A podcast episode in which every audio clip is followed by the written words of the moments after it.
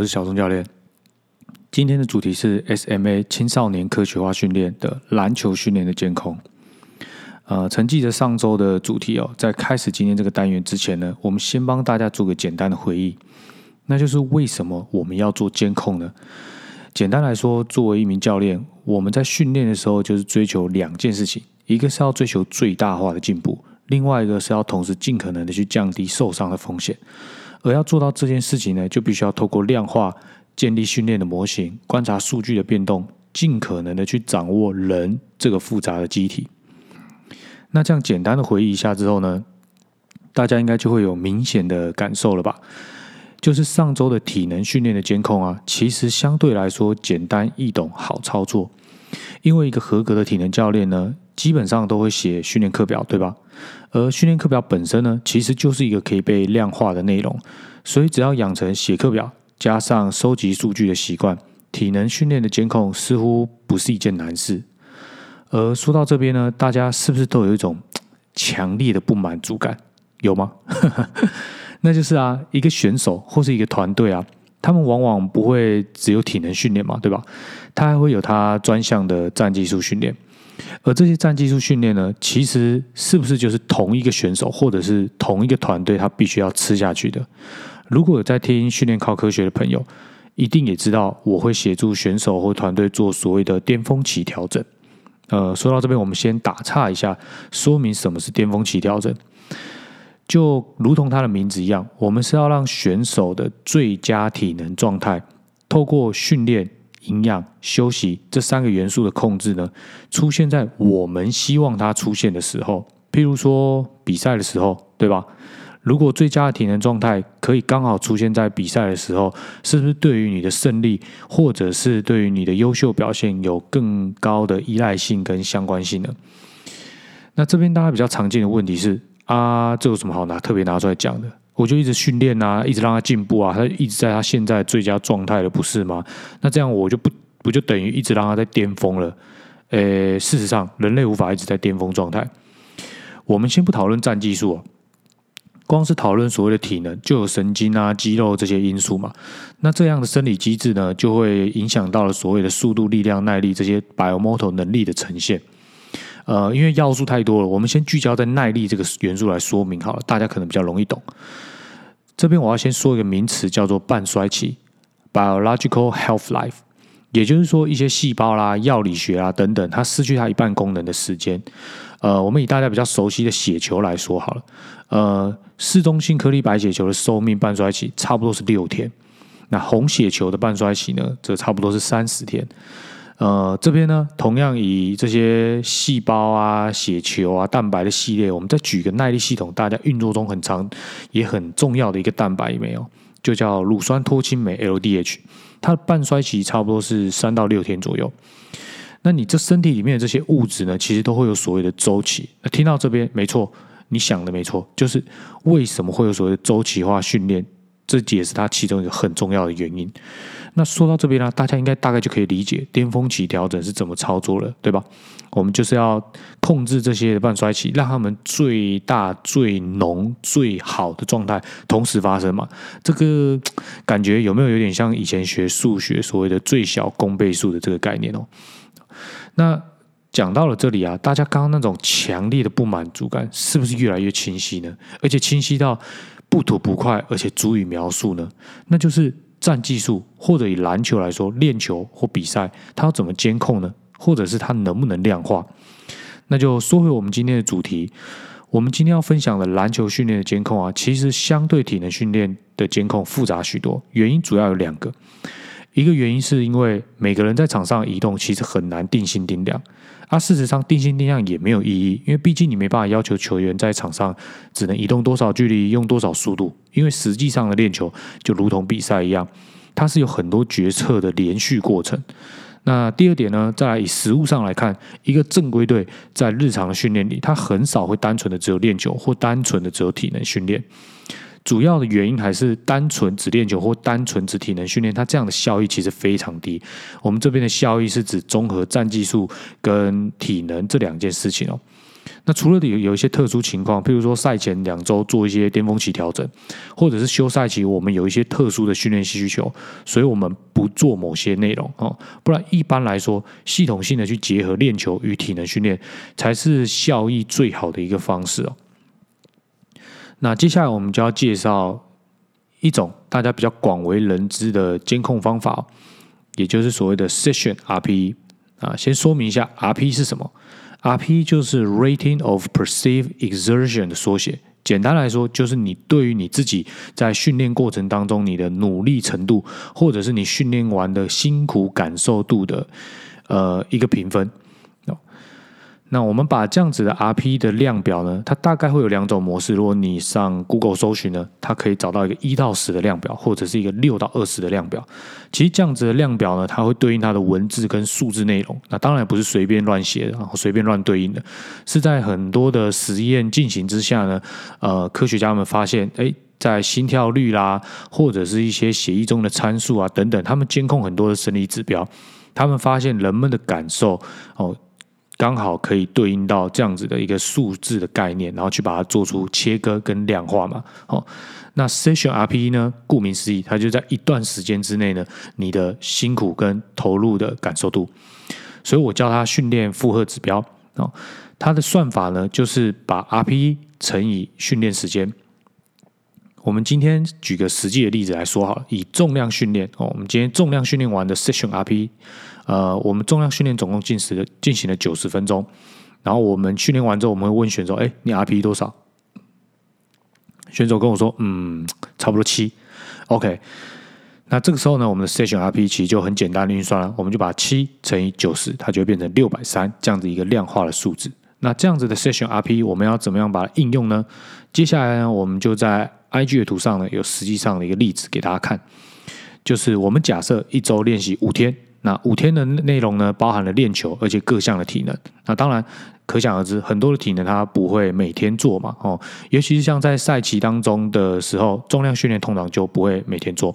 OK，那我们这样子呢，就可以把各项的体能，包含像速度啦、重量啦、耐力啊、呃协调，再包含练球哦，全部用刚刚 Session RP 的概念，把它的 RP 乘以它的训练时间，那是不是就会得到 Session RP 的这个数值呢？那我们再把这个数值呢，呃，套到它的每天的训练单元上面。然后最后就可以做出像这样子，哎，色彩缤纷的一个量表。色彩缤纷并不是重点哦，重点是我们可以从这张量表可以看出来说，哎，我们今天这样子训练的规划，以 Session RP 的概念来看呢，它有没有符合所谓的周期化适应 （adaptation） 的概念呢？什么是适应的最重要概念？就是要给它一个足够的刺激，然后呢，又可以减低强度、降低量，然后让它身体足够恢复，然后再度的提升强度或者是训练量。哎，其实从这张举例的课表来看，呃选手在这个周期的规划，这个礼拜呢，其实是有符合周期的概念。呃，说到这边也再打岔一下，很多人就会说啊，哎，那我就要让他适应嘛，我就练一天休一天啊，哦。但事实上呢，一个正规队也不会这样子做，对吧？因为我们毕竟有每天都有蛮多东西要训练的，而且事实上呢，有些东西它以半衰期的角度来看，呃，以周期的角度来看了，它。不一定休息超过二十四个小时，它的效果是最好的。其实它必须在可能八个小时到十二个小时要再度的刺激，它这个能力才可以一直咬在一个状态，甚至是进步。所以说做一休一这种很直观的想法，呃，我们不能说它错，但是实际上来说，它的效益就不如每天来的练习来的更好。哦，讲到这边，其实就会很常讲到，我常讲一句话，呃，我不是我作为一名体能教练，其实我没有很喜欢一天练很多很多的内容。呃，听到这边很多的选手就会大肆的鼓掌啊，拍手说啊，对啊，对啊，对啊，教练你这样做太好了。但是大家都还没有听我讲完，就是同样的，作为一名呃训练生理学的专业的背景的体能教练哦。我其实也没有很赞成放长假，譬如说让选手什么事都不做，然后一口气放个什么两天、三天、四天、五天啊，一周、两周这样子哦。就是诶，听到这边，可能很多选手就开始又有很负面的想法。哦，no，怎么这个体能教练这个样子，不喜欢让我们放假？哦，那当然就是从站在体能的角度上来看的话，我们不建议这样子做了，因为很多能力其实它是会退化的嘛。哦，那相对来说也不建议他在一天里面练很多的内容，或者是一天练可能三餐四餐，就是练太多的时间哦。因为这样子，第一个身体不容易恢复，然后休太久的话，身体就很容易退化。那退化你说会造成什么事情呢？呃，如果有经过停止训练或是曾经受过伤的朋友们，一定非常非常深刻哦。就是当你要再重新回到过去的你，其实说真的，那个过程当中已经不是一个训练上生理的煎熬。是一种心理上的一种，我们讲鞭打 torture 哦，它是对你是一种虐待哦，心理上的虐待。说真的，能够走过复健的路程哦，然后回到赛场上的选手，其实那真的是非常非常的不容易，也非常让人家敬佩哦。好了，那我们介绍完所谓的 session RP 的部分呢，到这边大家应该有些人就蛮满足的。不过也有一些人在这边还是不太满足。那不太满足的原因呢，很有可能跟我一样，就是我这边举一个例子好了。呃，今天如果我同样进行所谓的耐力训练跟重量训练，我都进行三十分钟，那这三十分钟呢，时间单位就一样了嘛。好，那我先不管我练习的内容是什么好了，但我练完之后呢，我的感受度都是六分。那六乘三十就是。一百八十嘛，对吧？所以它的 session RP 呃做耐力，它的 session RP 是一百八。那做呃所谓的重量训练，它的 session RP 也是一百八。好了，那这样出来，大家一定很困惑啊！哎，可是我 session RP 看起来都一样，可是。跳脱出这样的角度啊，我们从生理的角度上来看，做重量训练跟做所谓的耐力训练，显然对身体的适应跟有改变的方向是不太一样的吧？我们监控除了监控知道他训练的这种所谓的强度跟量的观念之外。其实我也蛮想知道，说，哎，我今天这样子练球，哦，就是回到我们刚刚的题目，就是所谓这样子的篮球训练或者是篮球比赛，它对于身体来说，它有没有呃哪一些的训练效果哦？所以大家可有一些人可能会对这样的部分呃存在的疑惑。那接下来我要说明一个呃我自己的解决方式，跟大家做分享。在分享这件事情之前呢，我们先介绍一个所谓 black box function，所谓的黑盒子函数。诶，看到这个图形啊，有没有勾起大家共同的回忆哦？以前在国高中数学哦，很长就是出这种题目啊，给跟你说这个函数它不知道是什么，不知道当中做了什么样的运算，然后他就给你一堆 input，然后给你的 output，然后让你去推算说啊，中间这个黑盒子它到底在干什么啊？或者是说，它第一题是。让你算出这个黑盒子的函数之后呢，它再给你一些 output，然后叫你逆推出它的 input 哦。其实就这类型的数学题目，应该是大家共同的回忆吧？哦，但我们今天就是要套用像这样子黑盒子函数呢，来去做所谓的占技术的间接定性定量。那我在这边举了一个呃比较极端的例子，就是理想化的例子啊。不过为了方便说明呢，大家就姑且这样子听着啊。我们这边的。战技术间接定性定量呢？我用的是速度训练。好，举例来说，我们先做个速度训练啊，强度百分之百，三乘三乘三十公尺，set 三分钟，repetition 九十秒。那我们透过这样的训练呢，巴拉巴拉巴拉，把这个 input 灌到一个人身上。哦，那他经过了一段时间训练，挺挺孔空之后呢，他的速度我们发现他进步十八，力量呢跟耐力的部分有氧无氧没什么改变。好了，那讲完这个单元之后，我们再讲下一个单元。无氧训练的单元呢，我们强度设定是它的无氧阈值加零点五公尺，哦，然后量是二乘四乘三十秒，set 两分钟，repetition 三十秒，一样挺挺孔空灌到这个人身体之后呢，训练了一阵子，我们发现它的速度力量没什么改变，有氧呢提升五趴，无氧呢提升十五趴。好了，那找到上面两个呢，你分别把它当做 x 跟 y 这样子来想象好了。今天呢，我们让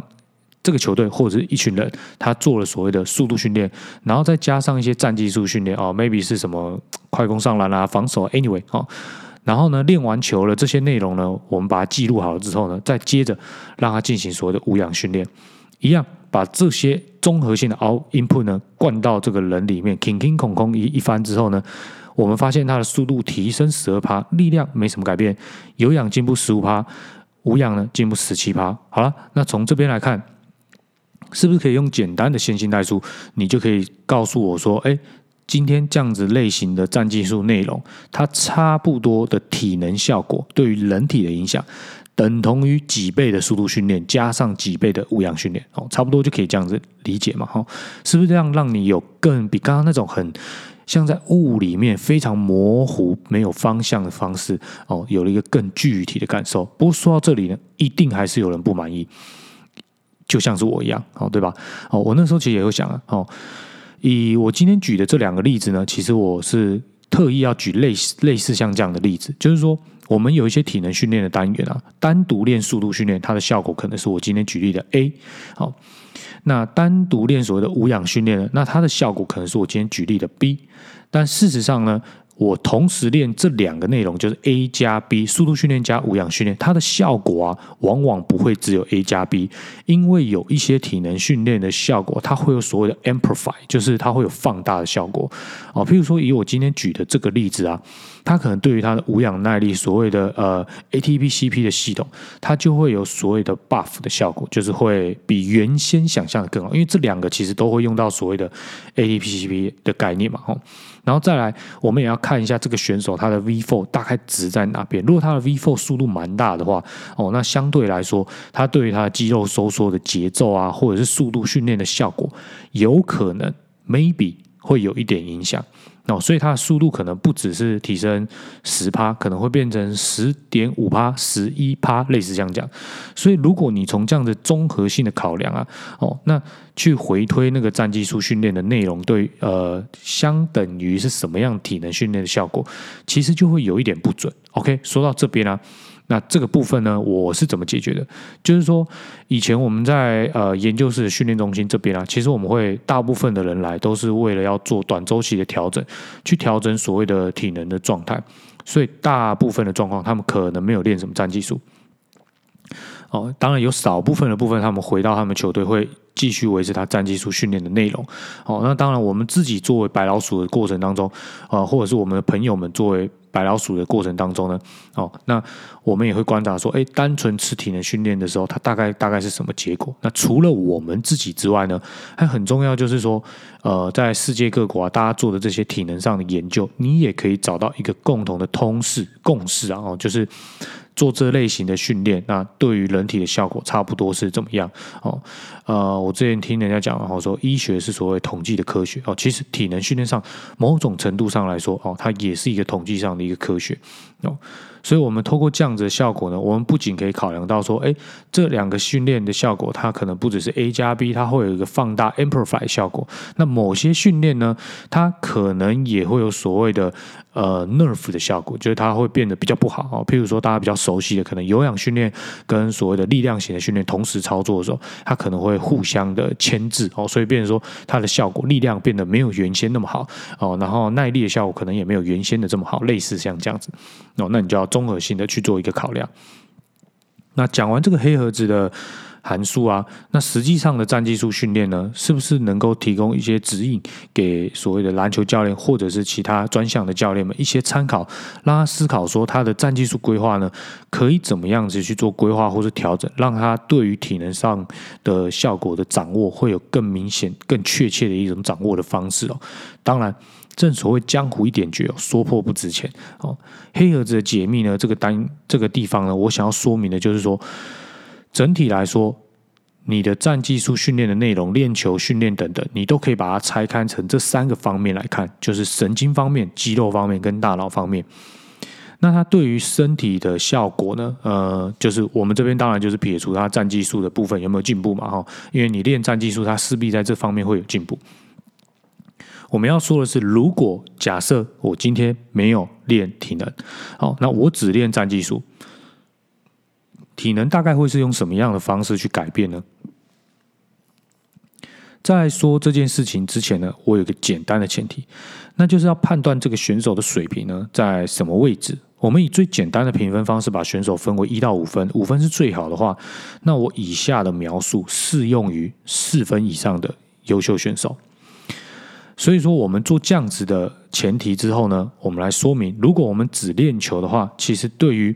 呃我特别标注出来的速度跟无氧效果跟快速力量效果呢，基本上我们都可以把它咬在一个位置，就是咬住，就是它原本的状态是什么啊？我们大概就可以把它咬在那边。就是如果透过呃有效率的规划练球的节奏的话，哦，我们可以把这三个能力咬住。那主要的衡量点是什么？比如说以速度来说，它其实就是要达到它最大速度的大概百分之八十以上啊，然后完成的趟数，从我们实物上的经验综合，呃。很多科学的研究的文献，在这种 science base 的基础之下呢，我们认为至少要超过六趟以上哦，然后它的距离也在二十公尺以上，它的效果才会比较好。那你说你怎么知道呢？其实我们做综合总检测之前呢，就会知道选手的速度状况。那知道这个状况的时候呢，他在训练的过程当中，我们就会稍微记录一下他的 A 点、B 点，他的冲刺在哪里。哦，举例来说。呃，练球的时候，大家比较常遇到的状况，可能就是两个人，一个丢篮板，另外一个向前冲刺，然后把球往前甩，让他完成快攻训练嘛，对吧？好，要让他在有判断球的空间的同时呢，然后移动他的脚步，然后动态施力接住球，快速完成上来哦。像这样的训练啊，它就相对来说比较有速度训练效果。但是如果是做一些什么快攻系统的路径啊，哦，传边啊，传中啊，然后呃，cut in 啊，cur 啊，然后做很多路径的移动，其实这个方面来说，因为它已经非常非常符合战技术的特性了，因为它比较复杂，所以就不太会有单纯的速度的效果哦。大概教练们可以从这个方面来去做判断。那无氧的效果呢，跟快速力量效果就有点，你可以想象说，哎，他有在追赶、跑、跳、蹦，而且他的训练呢，跟比赛的模式很像，那就基本上这两个效果就可以咬住。那接下来要说明一下，就是为什么协调效果跟有氧效果还有最大力量、力量那里会没什么办法改变？原因是因为，呃，协调可能大家比较会有问题，就是。啊，我练球这样子，我我胯下运球接背后接转身接垫步欧洲步，anyway，好，然后我动作越做越顺，越做越屌啊！啊，为什么你说协调没有效果？这边我们就要把协调跟动作技术的经济性切割开来哦，就是说应该是这样讲了哦，它动作经济性其实是协调效果呃里面的一个子集合。哦，所以说协调效果它是一个比较大的集合。那你在大脑控制各项动作之间的连接、切换、节奏、平衡，这些都包含在协调效果里面。但是如果你只是在做战技术训练的演练啊，尤其是技术哦，你只是熟悉某一个路径，你可以想象。大家常常说“条条大路通罗马”啊，我们这边就是“条条大路通大脑”。但是呢，因为你只是放了某一招啊，这一招其实就是固定的神经讯号，操控固定的肌肉，然后用固定的节奏，然后把它做出来嘛。你只是把这个路径哦，这条条大路的其中一条，把它弄得很顺而已。那因为条条条条条太多条了，哦，所以整体来说，你可以说协调效果趋近于趋近于哦，就是没有进步哦。不知道大家这样讲能不能接受了哈？然后在有氧效果呢？呃，因为他是优秀选手的话，他的有氧阈值也会比较高，所以有氧训练要进步的，其实还有很重要，就是他要在一定的强度上维持一定的时间哦，持续的哦。所以说，像你练球，常常练球的节奏，尤其是篮球，然后篮球它本身的这种练球节奏，跟其他的非循环式运动项目很像，它就是会有呃走走停停。我们用比喻成语的话，就是走走停停嘛。哦，当然实际上有时候是跑跑停停，跑跑刹。车啊，跳跳蹦蹦了，反正类似像这样，所以呢，它就没有一直持续，而且没有维持在一定的速度附近哦。太快变无氧，太慢呢又没什么效果哦，所以就变成说有氧的效果，基本上只要是练球、只练球跟只比赛，它是非常非常容易退化的哦。它不止不仅没办法咬住，而且它还非常容易退步哦。那最大力量大家应该就蛮容易想象的啦哦，它就必须要透过呃阻力式的训练或者是重量训练。额外增加负荷去提升所谓的肌内协调跟肌间协调，以及神经大脑征召神经传递讯号的这样子一个能力。好，所以如果你没有额外做训练，它当然当然会非常非常容易退步哦，而而且也不太会进步哦。那力量耐力的效果的概念也是一样。哦，它到一个优秀的运动水平呢，哦，它也是必须要透过额外的负荷去刺激所谓的肌肉的 DNA 通道，那它才可以把你想要长的东西给长出来。不然只是纯粹靠一般的运动，它也非常非常难。呃，咬在那个位置上哦，尤其是呃打篮球，其实你真正很长时间会让你感受到这样子的强度。很多人都会说哦，防守训练滑步嘛，那种全场滑步哇，滑到我叫看快要看到祖先了啊，然后看叫爸爸叫妈妈啊，什么正所谓什么叫天天不应啊，叫地地不灵啊，然后滑到真的是怀疑人生啊，这样子。没有力量耐力的效果吗？诶，很抱歉，必须诚实的跟你说，如果你是优秀选手，你会感觉到很酸很累，这是很正常的，因为你的身体正在运用能量产生消耗。但要让你的身体改变，呃，因为你的水平比较高一些，所以只是这样的滑步，说真的，没有什么力量耐力的效果哦，就是。顶多你不要退步就已经很不错，但整体来说还是会微微的退步哦。但是因为你有做这些训练，所以它退步的速度会比较慢，这点是可以给你保证的哈。但是你说你要光是透过这些很酸很累，然后看见佛祖的这种训练呢，你就可以要让你的力量耐力，我们所谓的进步哦，哦，基本上是缘木求鱼啊，哦，大概就是这样子。那我们今天有关于篮球训练监控呢，就到这边啦。如果有问题，欢迎在 IG 上留言告诉我，我们有空一定会回答你。拜拜。